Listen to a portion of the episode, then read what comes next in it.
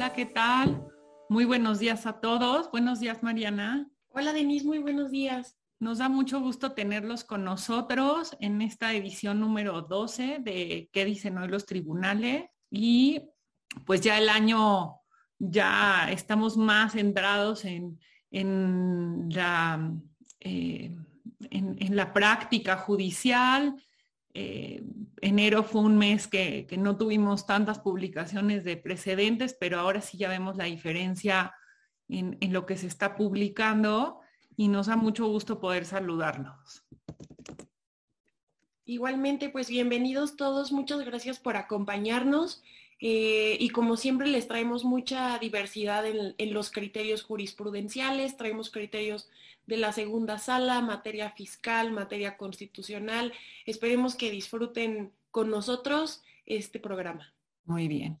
Entonces, eh, vamos a a comenzar con, la, con nuestra presentación y pues sin más preámbulo, vamos a, comenzar. Este primer precedente que, vamos a comentar con ustedes tiene relación o la autoridad, el acto que se está reclamando es de la unidad de inteligencia financiera o creo que a veces es más conocido por su acrónimo que es la WIF, que es la, el órgano que, se encarga de hacer toda la investigación sobre temas de lavado de dinero. Eh, como ustedes saben, la UIF tiene una lista de personas bloqueadas y esta lista se transmite a, las, a, los bancos, a las instituciones de crédito y el, el efecto de que una persona sea incluida en este listado es que se bloquean sus cuentas. Un tema que ha estado realmente activo en tribunales es determinar en, en qué momento se pueden impugnar las resoluciones que va emitiendo la UIF en relación con, con el bloqueo, bueno, con el, incluir a una persona en la lista de personas bloqueadas y también los siguientes momentos que se dan, que es ya el bloqueo de cuentas por parte de los bancos, etcétera, ¿no? En este precedente, un particular presentó juicio de nulidad ante, o juicio contencioso administrativo ante el Tribunal Federal de Justicia Administrativa. Y la sala del tribunal eh, declaró que era improcedente este, este medio de defensa y específicamente la resolución que se estaba impugnando fue aquella por la que la UIF se negó a eliminar a una persona de la lista de personas bloqueadas. Este asunto llegó a un tribunal colegial, digo, perdón, llegó a la segunda sala de la Suprema Corte y por eso es la importancia de, de este precedente, porque ya llega a la Corte y señala que sí es procedente el juicio de nulidad o el juicio contencioso administrativo en contra de la resolución que emita la UIF por la que le niega a una persona el, el ser eliminado de esta lista, ¿no? El que, en el que ya decide la UIF que debe de mantenerse en ese listado y los dos argumentos que, que utiliza la, la segunda sala para llegar a esta conclusión Dice, por una parte, eh, la naturaleza de la autoridad, que es una autoridad de la Administración Pública Federal, incluso es parte de la Secretaría de Hacienda, ¿no? La UIF. Y número dos, porque el procedimiento que se sigue ante la UIF, eh, el, particular tiene este procedimiento ante la UIF para aclarar y para eh, solicitar, bueno, probar, aclarar y probar que no debe estar eh, incluido en el listado. Y la, segunda sala dice, bueno, este procedimiento se, rige, si bien se rige por la ley de instituciones de crédito, pero de manera supletoria se rige por la ley federal de procedimiento administrativo. Entonces, bajo estos dos aspectos, eh, la Corte concluye que el, el procedimiento la resolución que ponga fin a este procedimiento sí puede ser impugnado a través del juicio de nulidad. Y esto es un avance muy importante para los particulares que pues sí han tenido eh, dificultad muchas veces para poder impugnar estas, estas resoluciones. Esta segunda tesis es de un tribunal colegiado y consideramos interesante, es un tema muy de la práctica del derecho administrativo, en donde em, un particular presenta una demanda de nulidad también ante el Tribunal eh, Contencioso Administrativo y eh, en su demanda argumenta que no conoce la resolución de la autoridad. Estos casos se presentan, por ejemplo, eh, ya sea porque hay una negativa ficta, o sea, porque se, la autoridad no resuelve en el plazo que le otorga la ley, o bien eh, a veces este, este, pues esta estrategia también es utilizada cuando no se notifica debidamente una resolución o cuando el particular llega a tener conocimiento de la resolución, pero eh, pues en la práctica no, no, no logra, eh, no se realizó debidamente la notificación y, y simplemente dice, bueno, sé que hay una resolución por parte de la autoridad, pero desconozco el contenido de la misma. Y esto fue lo que sucedió en este caso, ¿no? El particular llega en, juicio de nulidad, dice, sé que hay una resolución de, la autoridad, pero no conozco su contenido. Y, bueno, la idea de, esta estrategia o de, esta, de esta forma de actuar es que en el juicio, al momento en que la autoridad contesta la demanda, exhibe la resolución y entonces el particular en ampliación de demanda tiene la oportunidad de hacer valer sus, sus eh, conceptos de impugnación contra la resolución, ¿no? Entonces, veo qué sucedió en este caso específico fue que eh, sucedió así, ¿no? El particular en su demanda argumenta que no conoce la resolución, pero la autoridad al dar respuesta logra acreditar que la resolución sí había sido debidamente notificada y que por lo tanto el particular pues estaba argumentando algo que no era real, ¿no? O sea, la, resolución ya era del conocimiento del particular. Y aquí la, el criterio que se tuvo, esto ya en tribunales colegiados, fue en el sentido de que eh, si sucede esto, si la autoridad logra probar que la resolución sí fue debidamente notificada, entonces el particular ya no va a poder hacer valer ningún concepto de impugnación en ampliación de demanda. Y bueno, pues porque estos, estos conceptos son extemporáneos, porque los debió haber hecho desde el momento de la presentación de la demanda y em, pues no, no esperar como este proceso, ¿no? Entonces, este es un tema técnico, pero consideramos que es muy importante conocer este criterio, eh, si se tiene la duda de si fue debidamente notificada o no una resolución, no hay que tomar el riesgo, sino que los conceptos de impugnación se tienen que hacer valer desde el momento de la presentación de la demanda porque si no, pues se corre el riesgo de que se llegue a este criterio, ¿no? Que se consideren extemporáneos y por lo tanto se pierde toda posibilidad de defensa. No sé, Mariana, si tú quieras agregar algo o, seguimos con, los, con el siguiente criterio. Yo creo que lo explicaste muy bien y igual para que nos dé tiempo para ver todos los criterios que les traemos, podemos pasar a esta otra materia muy interesante y que ha estado muy presente, sobre todo en estos últimos ya dos años eh, desde que inició la pandemia. Y, pues bueno, para platicarles un poco, estos, estos criterios que les traemos son de un tribunal colegiado, eh, tesis aislada, y es muy interesante porque en los hechos de este caso eh, se trata de un paciente que promovió amparo contra el IMSS por la falta de entrega de medicamentos. Este, y también por la falta de tratamientos o cirugías que estaba requiriendo y que no se le estaba proporcionando en el hospital. Em, entonces acude, acude al juicio de amparo y su reclamo es genérico, no es específico. Es decir, eh, para ponérselo en, en, un ejemplo práctico, no reclamó la falta de vincristina para su tratamiento eh, contra el cáncer, ¿no? Simplemente reclamó la falta de los medicamentos que él requería y la falta de los tratamientos o cirugías que requería para atender su, su enfermedad. Entonces, pues bueno, en esta tesis lo que se analiza es qué debe de hacer el juez frente a un reclamo genérico en el juicio de amparo relacionado con el derecho a la salud.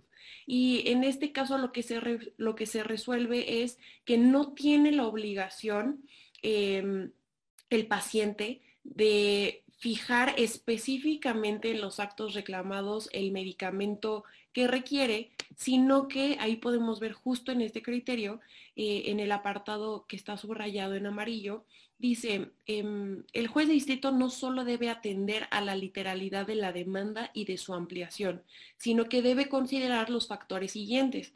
Y aquí nos enumera varios factores que se deben de considerar, de considerar para entender cuál es el reclamo por el que está acudiendo el paciente al juicio de amparo y pues bueno, satisfacer su derecho a la salud no solo respecto de un medicamento en específico, sino del tratamiento en general que requiere, ¿no? Porque eh, este caso nos pone a pensar, ¿qué sucedería si yo acudo al juicio de amparo solicitando un medicamento en específico y posteriormente requiero un segundo medicamento? Si no se requirió en ese juicio de amparo, entonces eh, tendría que presentarse un segundo juicio señalando este segundo medicamento y bueno, con este criterio nos abre la puerta porque podría ser un reclamo genérico por todos los medicamentos que requiriera el paciente sin hacer como este, este señalamiento en específico. y algo muy interesante de esta tesis, Mariana, es que el juez, digo, el colegiado, primero hace hincapié en, en que se trata de un asunto porque es una violación al derecho humano a la salud, ¿no? Y, ahí es el primer pilar o el primer fundamento para decir, no te tienes que tener, juez, no te tienes que, que quedar limitado a la literalidad de la demanda, ¿no? No se trata de un juicio civil donde necesariamente te tienes que limitar a las pretensiones de la demanda, sino que, bueno, se trata de una violación de derechos humanos y específicamente del, del derecho a la salud. Y si no me equivoco, también en, justo aquí como en el segundo renglón de, esta, de esta parte de la tesis, habla de la atención médica integral. Que bueno, la atención médica es un derecho que, se, que está reconocido dentro de la Ley General de Salud, ¿no? O sea, como, como este gran derecho humano a la salud tiene distintas em, pues aspectos específicos, pero uno de ellos es la atención médica y este concepto este, realmente para quienes en la práctica eh, tengan algo que ver con, el derecho humano a la salud, es muy importante estudiar la parte del aspecto de la atención médica integral, porque está reconocido en la Ley General de Salud y es parte eh, del derecho humano a la salud. Y bueno, en este otro criterio, también un poco relacionado con con el derecho a la salud, pero ahora con un enfoque distinto. Eh, porque este, este criterio es una tesis aislada resuelta por tribunales colegiados y se refiere al derecho de los internos este, y su derecho a la debida defensa. ¿Qué fue lo que pasó? Les platico un poco los hechos de este caso.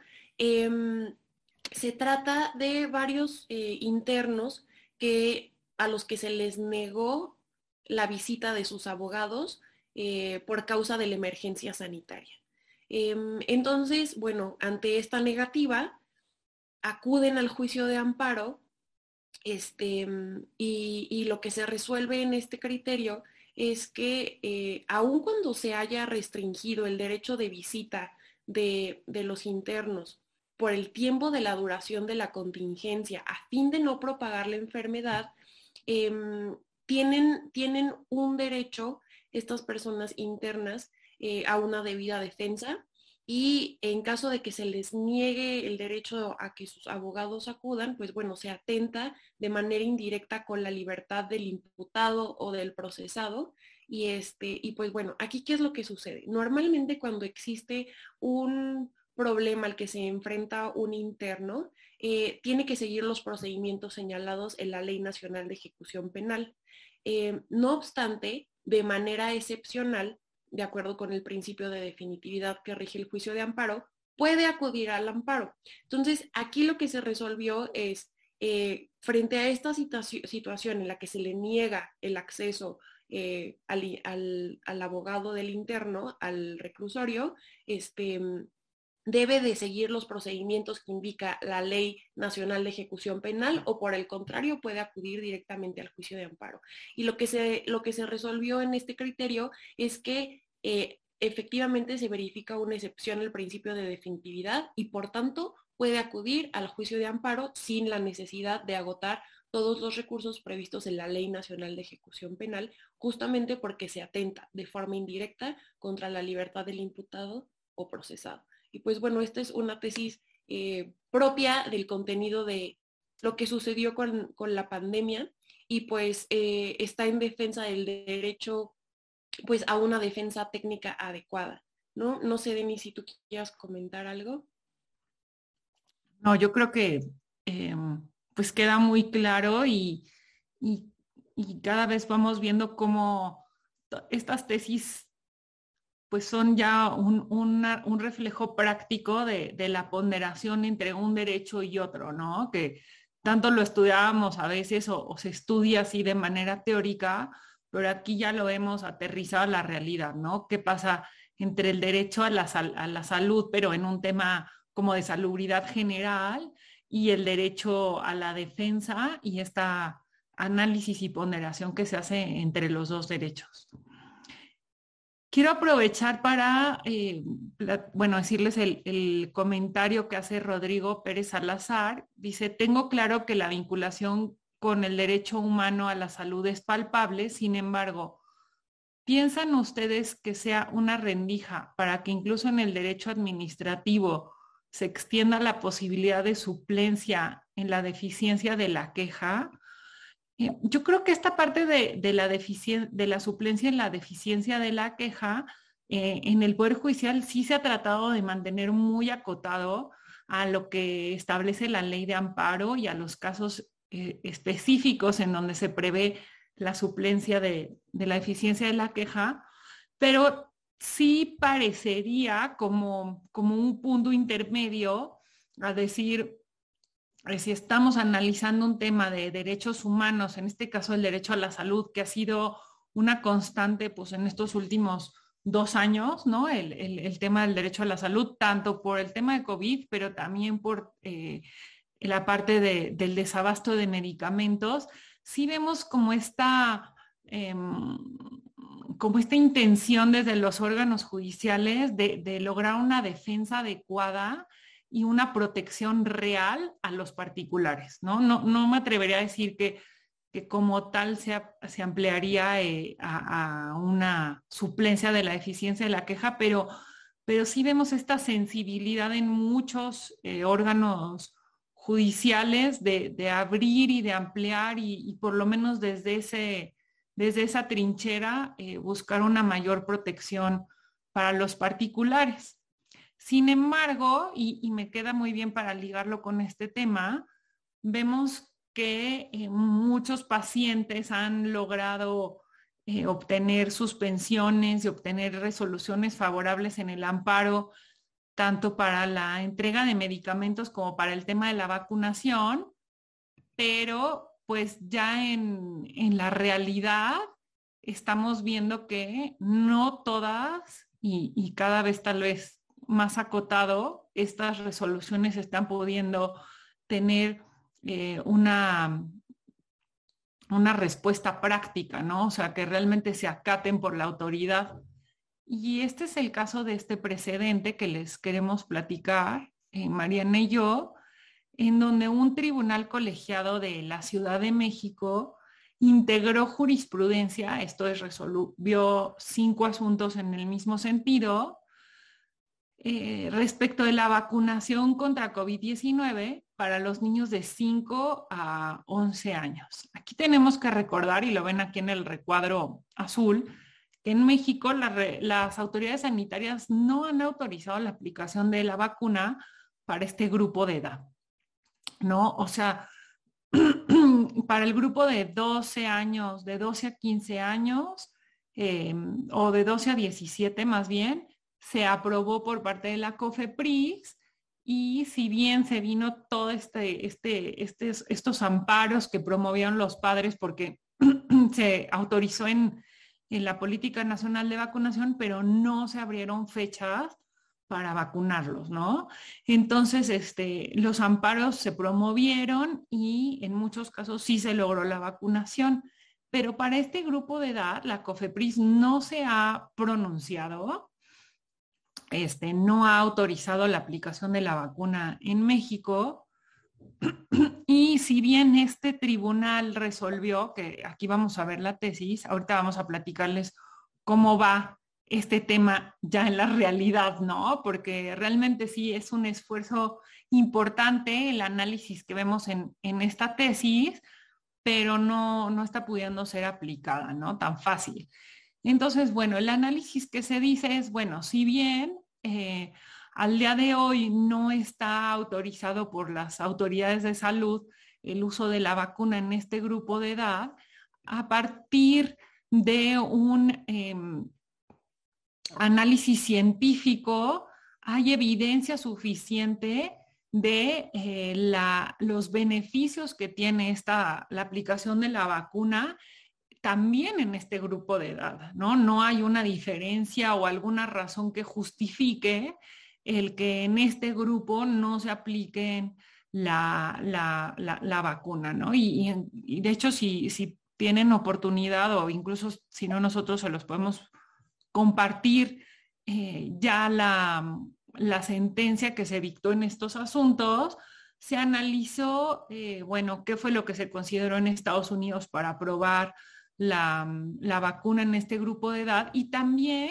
el tribunal solicitó em, opiniones de médicos del Instituto Nacional de Enfermedades Respiratorias, eh, se le solicitó también a la COFEPRIS que diera su opinión respecto del uso de la vacuna en este grupo de edad, pero no rindió ningún informe, eso sí es un hecho, pero eh, toda esta resolución va en la línea de decir, hay evidencia científica que confirma que el uso de la vacuna en este grupo de edad es, em, seguro y además, eh, pues es un aspecto que va de la mano con la protección al derecho a la salud de los niños, ¿no? Y al interés superior de los menores de edad.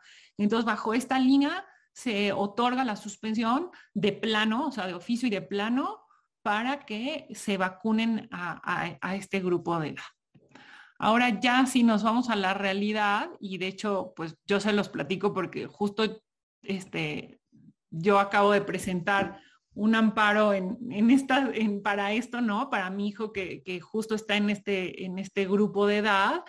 Eh, las autoridades de salud no están cumpliendo con, esto, ¿no? No están cumpliendo con, con lo que resolvieron los, el, tribunal y lo que están resolviendo algunos de los juzgados, no todos, aunque ya en este momento, al día de hoy, este criterio es obligatorio para los juzgados de la Ciudad de México, pero eh, todavía no es un criterio que se haya uniformado, ¿no? Entonces puede llegar que, en queja el colegiado tenga, algún colegiado tenga como otro criterio.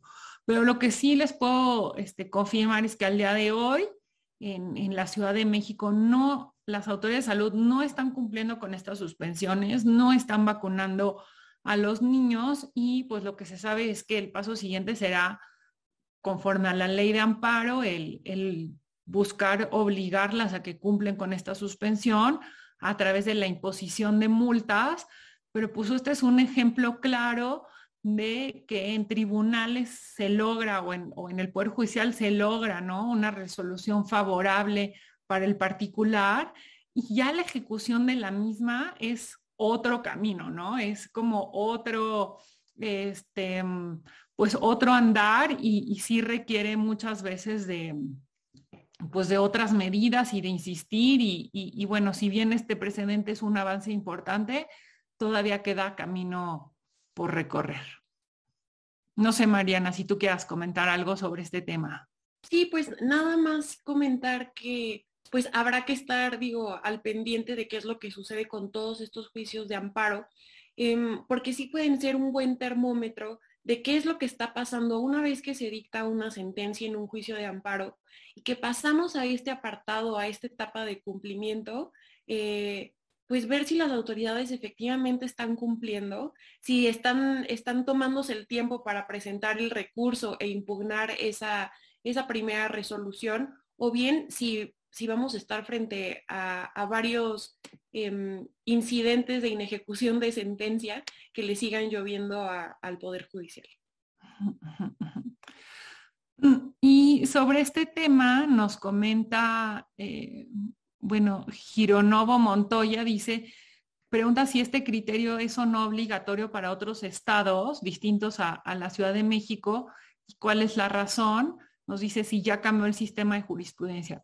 Bueno, los tribunales colegiados tienen jurisdicción en, en, el circuito, ¿no? En el que se encuentran. En este caso, este tribunal colegiado está en la Ciudad de México y no puede eh, no, tiene, no es obligatorio para los juzgados de otras jurisdicciones, de otros, perdón, de otros circuitos, pero siempre es un referente, ¿no? Siempre es importante y se puede tomar como referencia y plantearse en otros estados eh, el hecho de que, de que ya esté un precedente, pero no, no, no obliga como tal a, a los juzgados de otros circuitos. Y ya solo para cerrar en este tema de salud, Rodrigo Pérez Salazar, como siguiendo la línea de lo que hemos platicado hace rato del derecho a la salud, dice, es ilógico, no puede haber violaciones leves a la Constitución o violaciones y violaciones graves. Pues sí, es un hecho, o sea, cualquier violación a los derechos humanos no tendría que, que pasarse por un tamiz de si es grave o si es leve, ¿no? Este, todas ellas afrentan a, los particulares, pero bueno, sí vemos que hay temas que cada vez están siendo más sensibles y uno de ellos pues es el derecho a la salud, ¿no? En nuestro país. Y bueno, sí, no, no sé, bueno, en cualquier momento que ustedes nos digan podemos seguir comentando estos temas de derecho a la salud que además a Mariana y a mí este, nos, nos gustan mucho y, es parte de nuestra práctica diaria. Pero eh, voy a, ah, si nos dice Roberto Ventura, si les podemos compartir la sentencia que, que dio lugar a la jurisprudencia del derecho a la salud. Sí, ahorita en un momento aquí en el chat yo les mando la, la, la, sentencia de una de las quejas. Fueron este, cinco quejas, pero una de ellas se las comparto en, este, en un momentito. Y entrando al tema del juicio de amparo, em, vamos a comentar con ustedes cuatro tesis que consideramos importantes. La primera es del Pleno de la Suprema Corte de Justicia y esta les recomendamos mucho que, la tengan en el radar porque es una, un precedente en el que modificó la, el Pleno el criterio que se había tenido sobre el control de, regularidad constitucional, ¿no? Entonces, mm, cuando se trata de una actuación de oficio, aquí sí no es una suplencia de la queja como tal, pero sí es un control de constitucionalidad de oficio. Y eh, el punto es el siguiente, ¿no? Las autoridades están obligados a, a controlar o a en todas sus actuaciones, perdón, a respetar los derechos humanos y respetar eh, la constitucionalidad de todos los actos que, se, en los que intervengan, ¿no? Y entonces si se trata del Poder Judicial, pues es en la emisión o cuando se, se, mm, se dicta una sentencia, las autoridades judiciales pues están obligadas a revisar de oficio si las normas Em, que, tienen relación con su actuación son o no constitucionales.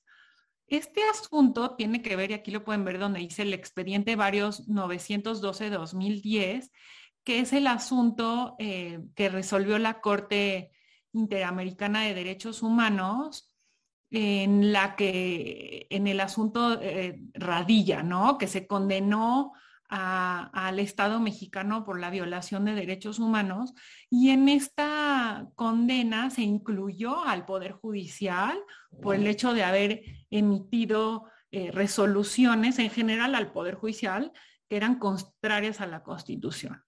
Ahora, este control de regularidad constitucional de oficio se había limitado a que, las, a que los jueces tenían que hacer un control de constitucionalidad solo respecto de las normas que, regían eh, el, juicio de amparo, o sea, solo de normas procesales. Ese era el, ese era el criterio que se tenía hasta antes de esta jurisprudencia, ¿no? Decía, bueno, un juez si advierte que alguna de las normas que regulan, que están en la ley de amparo, son inconstitucionales, pues tiene que hacer este control eh, de constitucionalidad e inaplicar las normas, pero solo limitado al tema procesal.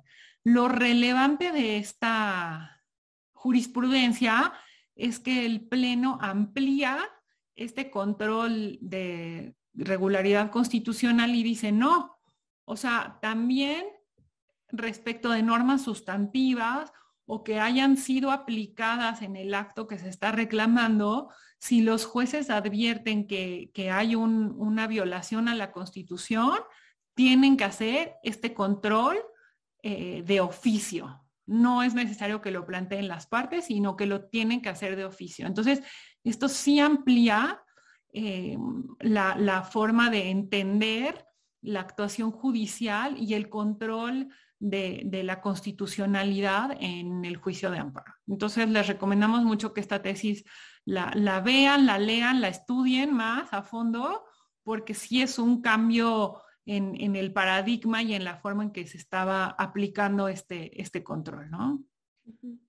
Sí, y como comenta Denise, la verdad sí es muy importante esta ampliación en el ámbito de confrontación que deben de hacer los jueces entre las normas eh, que están aplicando, eh, incluso las normas procesales y las sustantivas y este y bueno este bloque de derechos humanos de fuente interna, ¿no? Entonces, pues bueno, sí, sí es muy interesante. Mm. En un segundo criterio, eh, igualmente en materia de juicio de amparo, eh, les vamos a contar de un caso que también tiene relación con la primera tesis, eh, en tanto que refiere a contenido constitucional. Siempre, o bueno, algunas veces surge la pregunta cuando, eh, cuando estamos analizando qué tanto podemos impugnar. Como, bueno, puede ser inconstitucional un artículo de la Constitución y un poco en ese sentido va este criterio emitido por la segunda sala en, en jurisprudencia. en este caso, eh, se reformaron y adicionaron los artículos 75 y 127 de la Constitución Federal. Y pues bueno, se promovió un juicio de amparo en contra de estas reformas a estos artículos. Este, y, y bueno, llegó este caso y lo que sucedió es que se determinó en jurisprudencia que las reformas constitucionales no son impugnables a través del juicio de amparo. Este, y, pues bueno, este criterio es muy importante, además de ser una tesis de jurisprudencia, eh, es interesante determinar qué es lo que sí se puede impugnar y qué es lo que no se puede impugnar cuando estamos frente a una reforma constitucional. Eh, y lo que se determina en este, en este criterio jurisprudencial es que no se puede eh, impugnar a través del juicio de amparo em, digamos, la reforma constitucional eh, per se, en su contenido sustantivo. ¿Por qué? Porque se refiere a una capacidad normativa excepcional que tienen las autoridades con la capacidad de reformar estas, estas normas, es decir, el Congreso de la Unión, las legislaturas de los estados, la legislatura de la Ciudad de México. Em, no obstante, sí puede impugnarse una reforma constitucional por vicios en el procedimiento legislativo.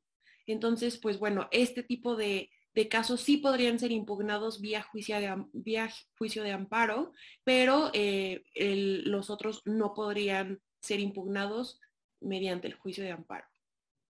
Perfecto. ya justo les acabo de compartir la, la sentencia sobre la queja por lo, por lo que hace a la vacunación.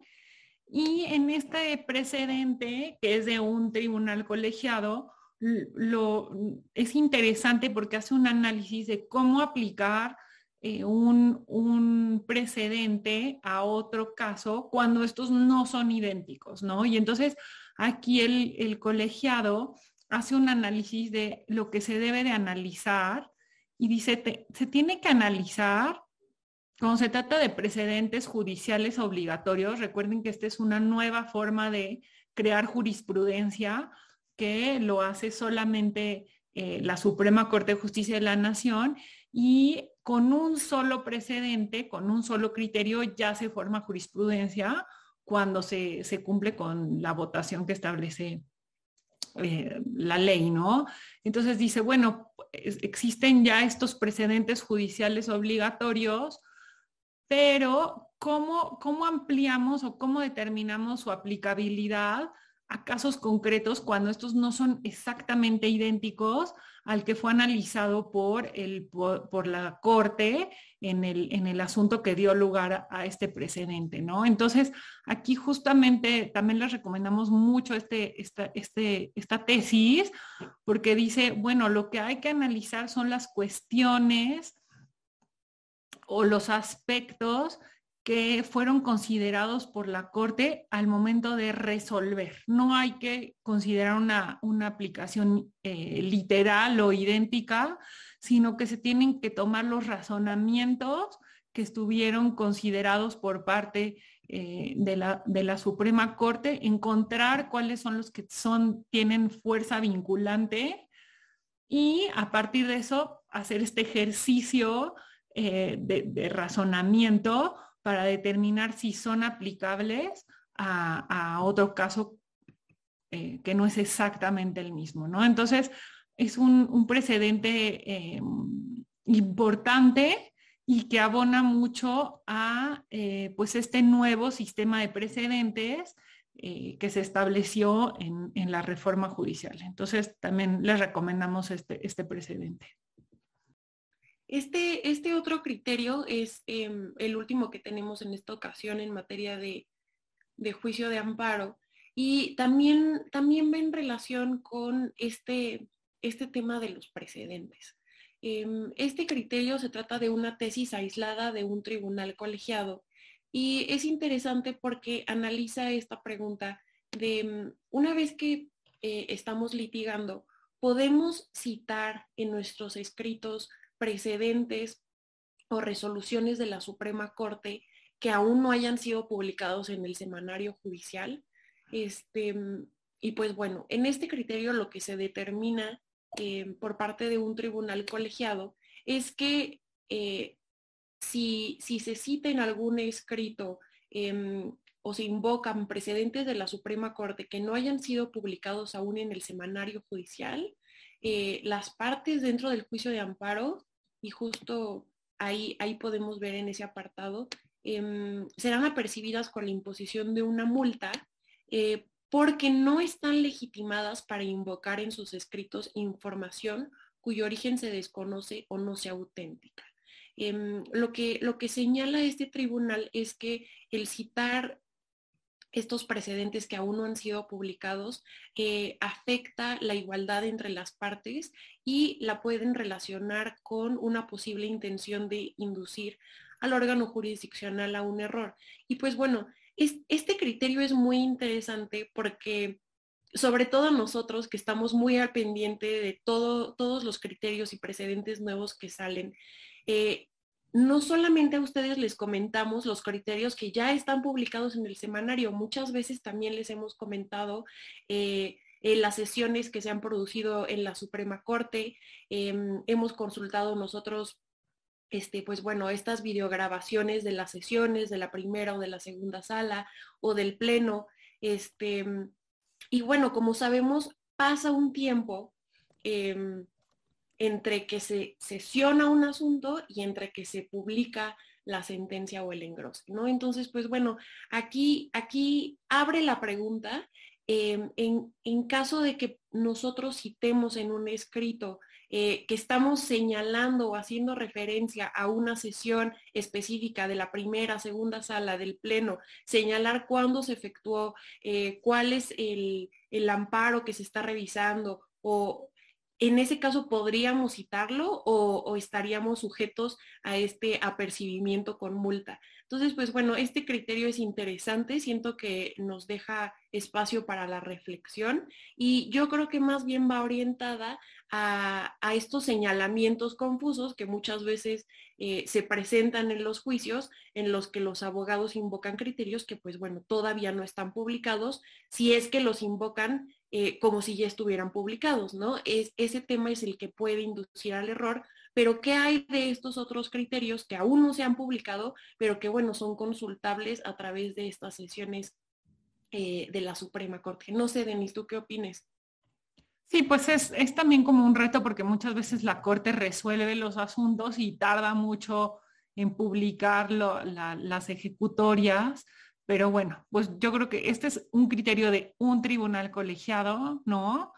Solamente es como para que ustedes lo tengan en cuenta, pero bueno, pues, pues sí vivimos con este, con este tema de que no, no, no, no siempre se publican en la velocidad que, esperaríamos, ¿no? Voy a irme a, a, dos precedentes en materia fiscal. En este caso, un particular fue incluido en el listado del artículo 69b, que es el que coloquialmente se conoce como de empresas fantasma, y el particular presentó juicio de nulidad en contra de la, de la resolución que, derivó de este procedimiento.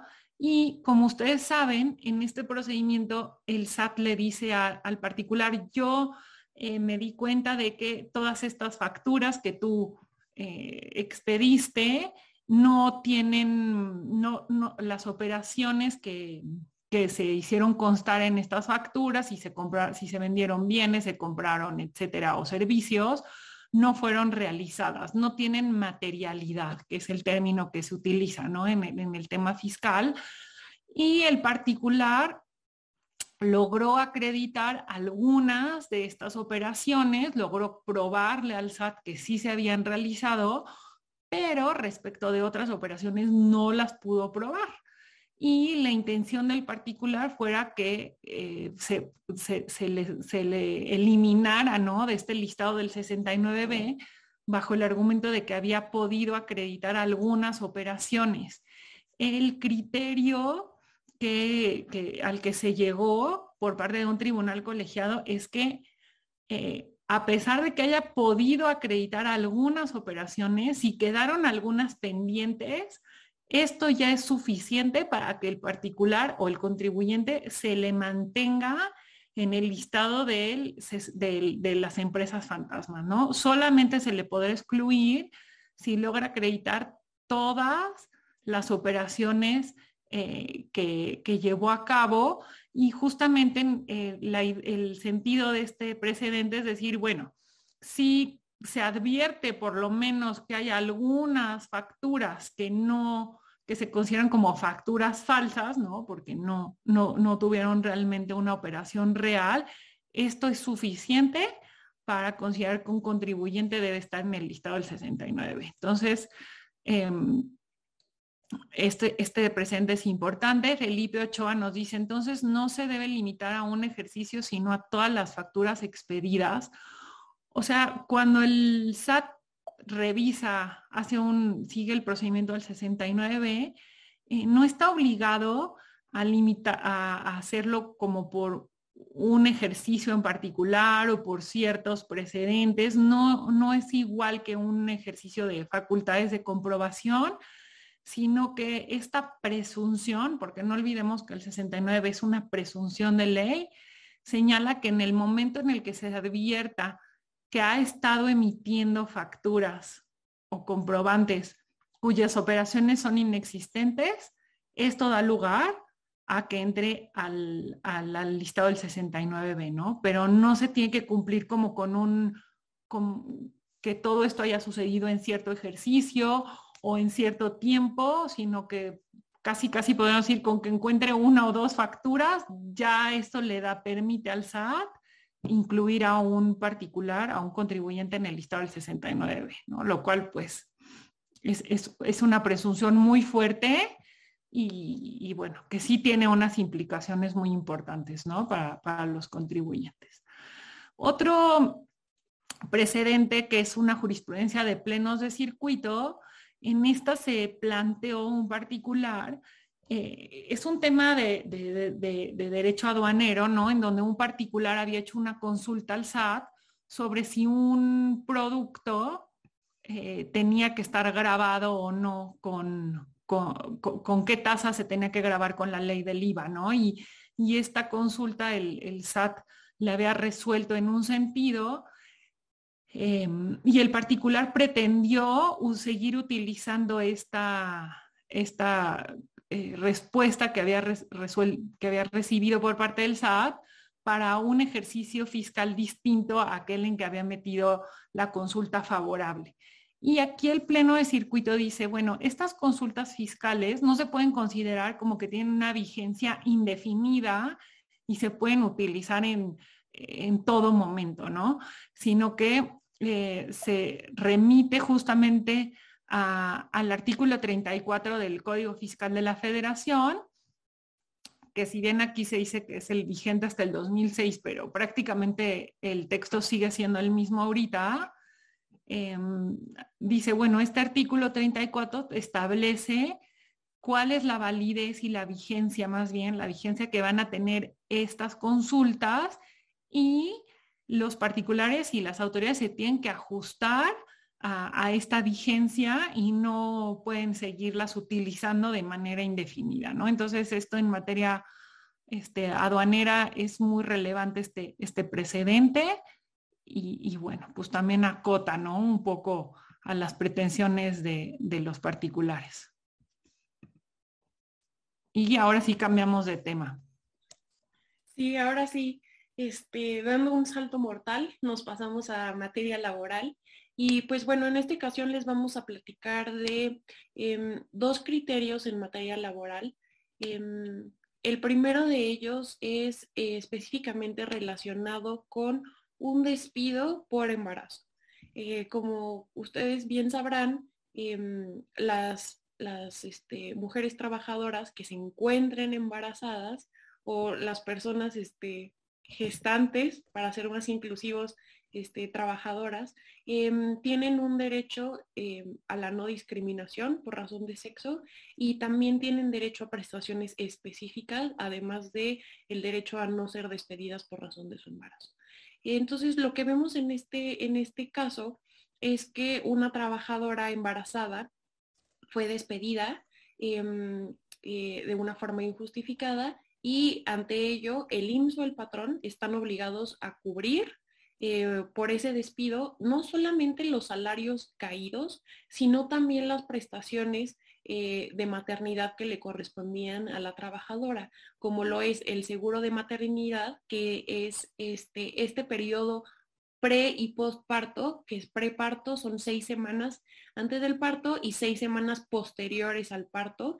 Eh, y el análisis que hace aquí el tribunal colegiado es este, que es el pago de este seguro de maternidad, ya sea en, tiempo, ¿no? no solamente en cantidades económicas, no puede considerarse un doble pago. Y pues bueno, esto es interesante, se analiza el artículo 48 de la Ley Federal del Trabajo, que es el que establece qué es lo que le corresponde a un trabajador despedido este, pues de forma injustificada.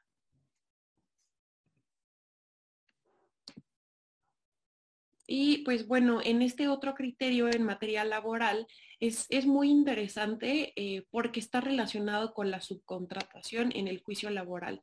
Em, como ustedes bien sabrán, pues ah, eh, recientemente, bueno, ya no tan recientemente, pero hubo una reforma en materia de subcontratación en la que se determinó específicamente cuándo está permitido y cuándo no lo está. Em, entonces, em, en este caso que les tenemos en específico, se trata de una tesis aislada de un tribunal colegiado y en los hechos del caso eh, tenemos a un trabajador que demandó a, varias empresas por prácticas de subcontratación injustificada, es decir, por aquella subcontratación que no está permitida en la ley. Em, Y en este caso se analiza qué tanto debe de probar el trabajador que existió una subcontratación laboral. Eh, en, este, en este criterio es favorecedor al trabajador, ya que se establece que la Junta no debe imponerle la carga de probar plenamente los hechos al trabajador, sino que únicamente bastan em, estos indicios.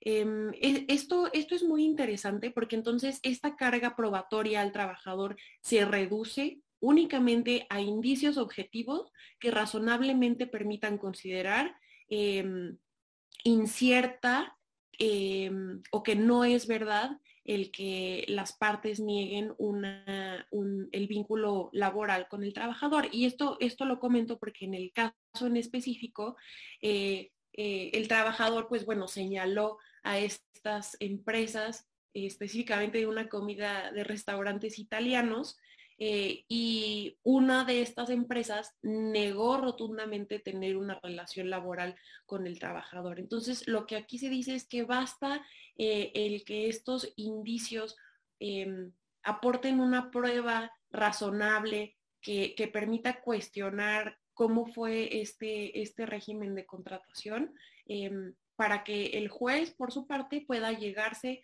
de diferentes pruebas y, bueno, resolver el caso sin imponerle una carga probatoria fuerte al trabajador.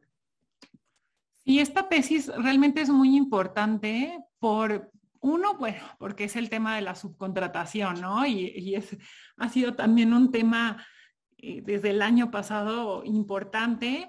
Y el otro es el análisis que hace el tribunal colegiado, decir, bueno, no podemos cargarle al trabajador que, que, acredite o que pruebe de manera plena que hubo un, outsourcing indebido, ¿no? Entonces esto también pues eh, es importante para las, las, empresas, para los patrones, eh, este precedente porque abre las puertas a que sea el mismo colegiado, bueno, a que, a que no tanto el colegiado, perdón, a que la Junta de, de Conciliación y Arbitraje pueda abrir la, forma de probar y, eliminar como esta concepción de, la prueba plena, ¿no? Muy bien. Ahora vamos a, la materia penal. Eh, este asunto, que es de la segunda sala, es una jurisprudencia, bueno, o sea, son jurisprudencias, pero son varios criterios, varios precedentes que están aquí, aquí listados y para quien pues está en la práctica penal o en general que esté interesado como en este tema de la valoración de las pruebas en el, en el juicio oral y bajo el nuevo sistema del juicio oral en México, eh, son, son tesis complejas o complicadas en, en su lectura, pero es, pues sí es como un abanico en donde se analizan distintos aspectos eh, del tema probatorio. ¿no? En, primer término, lo que resolvió la segunda sala fue decir, eh, el, el tribunal de enjuiciamiento tiene que valorar las pruebas desde el momento en que se emita el fallo oral, o sea, cuando se realice la, la, audiencia oral y no puede mejorar su análisis cuando emita la sentencia escrita. Entonces, este criterio refuerza la oralidad del juicio eh, en materia penal, ¿no? Y decir, bueno, no, no puedes como nada más plantear algunos temas en, la audiencia y después ya dejarlo la parte fina para, la sentencia escrita, no. Entonces esto realmente hace un hincapié en, la práctica, ¿no? Y cómo tienen que, que, conducirse este, los tribunales en esta materia y en ciertas pruebas también va haciendo un análisis, ¿no? Por ejemplo, en este caso, el tribunal señaló que había utilizado las reglas de la sana crítica para, para, valorar las pruebas y la segunda sala dice, bueno, en este caso el, el tribunal tuvo que haber especificado cuáles reglas de la lógica utilizó para la valoración de pruebas. No se puede simplemente decir, estoy eh, utilizando las reglas de la sana crítica. No, tiene que ser algo eh, que, se ajuste o que se establezca cuáles fueron estas, estas reglas eh, de argumentación ¿no? o de la lógica para poder analizarlo. También dice, y va relacionado con lo anterior, que las pruebas se tienen que relacionar de forma analítica y para el caso de las testimoniales y las periciales, eh, lo que dice es que, el tribunal no puede quedarse simplemente con el dicho del testigo o el dicho del perito, sino que tiene que corroborar eh, con otros medios de prueba y analizar lo que, lo que está dicho en estas pruebas, ¿no? Entonces, este es un tema importante, como decir, por ejemplo, en el caso del testigo, no es nada más lo que dijo el testigo, sino tiene que analizar si pudo haber estado influenciado por alguna circunstancia, por alguna otra persona y buscar corroborar lo que, lo que señaló con otros medios de prueba. Eh, finalmente, por lo que hace a la prueba circunstancial, dice que en el nuevo sistema penal no puede ser aplicable porque no se puede juzgar o condenar a partir de indicios, sino que tiene que estar eh, debidamente acreditada la comisión de un delito y por lo tanto no puede utilizarse la prueba circunstancial. Y también analiza eh, este estándar de prueba de más allá de toda duda razonable, que es un aspecto central del nuevo sistema de justicia penal. Y la segunda sala dice, bueno, este, este estándar consta de dos momentos y los dos tienen que ser analizados y motivados por el tribunal de enjuiciamiento, ¿no? Entonces, en conclusión, si alguno de estos aspectos no se cumplen y no se atienden, se tiene que reponer eh, la audiencia en donde se haga la valoración de pruebas. Y, este, y bueno, pues realmente sí, aquí nada más citamos una de las tesis, pero les recomendamos que las busquen si, si esto es parte de su práctica, ¿no? Y bueno, también en, materia penal tenemos este otro criterio. Eh, se trata de una tesis aislada resuelta por un tribunal colegiado y, es interesante porque analiza cuáles son em, los pasos que debe de seguir eh, una víctima para que se haga por parte del Ministerio Público em, la debida integración de la carpeta de investigación. Em, en los hechos de este caso, eh, se promovió un juicio de amparo señalando que el Ministerio Público no había cumplido con su obligación de investigar el delito, en tanto que no había subsanado deficiencias en la integración de la carpeta de investigación. Em, la pregunta que se resuelve en, esta tesis es la siguiente. Em, el, quejoso puede acudir o la víctima puede acudir directamente al juicio de amparo ante una omisión de subsanar las, las deficiencias en la integración de la carpeta de investigación o bien tiene que promover el recurso ordinario previsto en el Código Nacional de Procedimientos Penales. Em, en este caso, lo que se resolvió es que la víctima u ofendido debe agotar antes de acudir al juicio de amparo, los medios ordinarios que están a su alcance.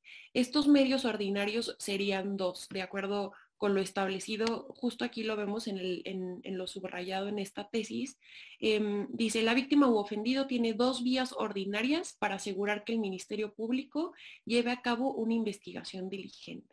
Y pues bueno, en, en este primer punto es que el quejoso acuda este, si ya promovió el recurso ordinario y no lo ha cumplido el Ministerio Público, pues bueno, acuda ante la representación social y solicite que se dé el exacto cumplimiento a lo que ya fue ordenado. Em, ya que, pues bueno, se pueden dictar las medidas de apremio necesarias para hacer cumplir con, con esta resolución al recurso ya promovido.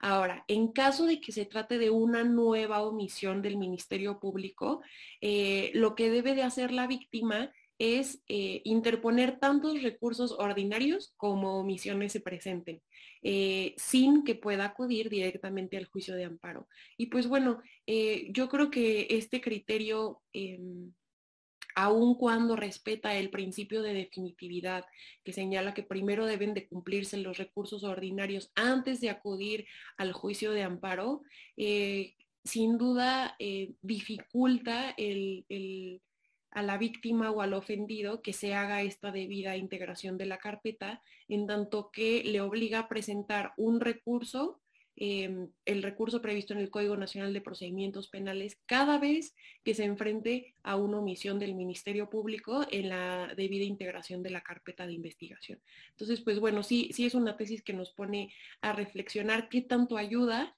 em, eh, en este caso o si en dado caso podría perjudicar a la víctima o ofendido, pero pues bueno, es un criterio eh, de un tribunal colegiado, es una tesis aislada.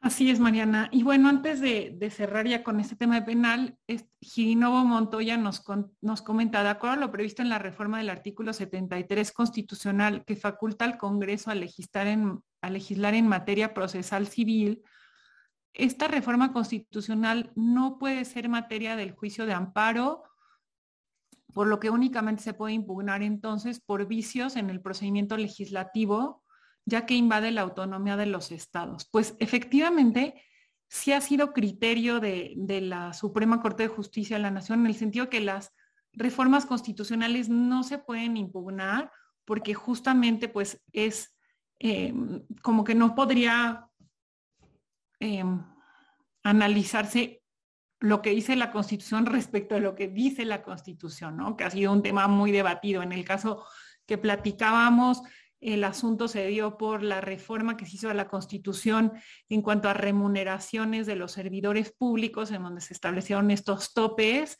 y la Corte dijo, bueno, yo no me puedo meter como al fondo del asunto porque esto lo determinó y lo resolvió el permanente, y solamente si no se hubiera seguido el, procedimiento de reforma legislativa, que es un tema procesal, o bueno, no procesal, pero procedimental, ahí sí lo podría analizar, pero pues más allá de esto no, ¿no? Entonces, pues sí, eh, e, esto es parte como de lo importante de, y de los riesgos que se tienen con las reformas constitucionales, ¿no? Que no, no pueden estar sujetas a, así de esa manera un control eh, judicial. Les damos muchas gracias a todos por sus comentarios y sus felicitaciones. De verdad, eh, gracias. Y, nos anima mucho pues a, seguir compartiéndolas con ustedes. Vamos a cerrar con un precedente más en materia penal. Ay, ya estamos con el tiempo encima. Bueno, si nos regalan cinco minutos. Este tema nada más es sobre el tema de beneficios preliberacionales es un reo que solicitó su liberación previa y pues eh, el criterio inicial fue negársela, ¿no? Porque eh, durante el tiempo que había estado en prisión le habían sido impuestas varias medidas disciplinarias por mala conducta y en este caso el colegiado dice, bueno, no puede resolverse este asunto de una manera tajante, sino que tiene que analizarse cada una de las faltas disciplinarias que cometió y a partir de eso determinar si el sentenciado puede em, eh, ha, adquirido eh, habilidades de reinserción social y por lo tanto se le pueden otorgar estos beneficios de, liberación previa, ¿no? Entonces, es decir, no por el simple hecho de que, de que se le hayan establecido o impuesto medidas por mala conducta ya le impide tener el derecho de, poder acceder a estos beneficios. Entonces, bueno, les recomendamos esta tesis y estas dos tesis. Y ya lo último que queremos platicarles, pues ya es un tema que sucedió esta semana, este, Mariana. Y nada más brevemente comentarles para igual estar al día. Em, ya entraron en funciones eh, dos nuevos juzgados de distrito que están especializados en concursos mercantiles. Entraron en funciones el 7 de marzo este, y, pues bueno, serán ellos quienes eh, estén resolviendo y tramitando todos los asuntos relacionados con los concursos mercantiles. Eh, ¿Cómo les van a llegar los primeros asuntos? Pues bueno, em, los juzgados de competencia económica y los tribunales unitarios em, perdón, me los estoy confundiendo, eh, van a recibir, van a recibir em, todos los asuntos que ya existían en materia de o que ya se estaban tramitando en materia de concursos mercantiles, estos juzgados de, distrito para comenzar o continuar con el estudio de estos asuntos y serán los tribunales unitarios quienes este, quienes estudiarán todos los recursos y las impugnaciones que deriven de estos, de estos juicios. Eh, esta información está en el Acuerdo General 4-2022, igualmente la pueden consultar en Internet y pues bueno, es interesante conocer que ya vamos a tener estos dos juzgados especializados y bueno, tienen jurisdicción en todo el país. Exacto, este, es un tema, bueno, que, va, va cambiando, van a a recibir los, los asuntos que, se tramitaron desde el 16 de noviembre de 2020, que algunos estaban en juzgados civiles, este, bueno, sobre todo civiles, ¿no? Y eh, es un poco la misma idea de los juzgados especializados en competencia económica. Y, bueno, pues eh, pueden consultar este acuerdo, se publicó esta semana en el diario oficial y también lo pueden encontrar en la página del Consejo de la Judicatura, ¿no? Uno de nuestros asistentes nos preguntaba sobre material sobre el nuevo sistema de jurisprudencia, pues te recomendamos en, el Instituto de Investigaciones Jurídicas y también en la página de la Corte, en donde pues, se han estado publicando análisis y estudios. Y bueno, nosotros siempre que encontramos precedentes sobre este tema, también los, los estamos comentando en nuestro blog. Pues les damos muchas gracias a todos los participantes por habernos acompañado eh, en este programa. Los esperamos el, siguiente mes, el primer viernes de, abril y pues nos da mucho gusto saludarlos y, gracias. Mariana. Hasta luego, muchas gracias por acompañarnos y por seguirnos en este proceso que la verdad ha sido de mucho aprendizaje. Este, y pues bueno, nos gusta crecer junto con ustedes. Nos vemos en la próxima sesión. Muchas gracias. Solamente voy a volver a compartir la, sentencia sobre el tema de la vacunación, que, alguien me lo pidió, para que tengan chance de bajarlo en el, en el chat y ya.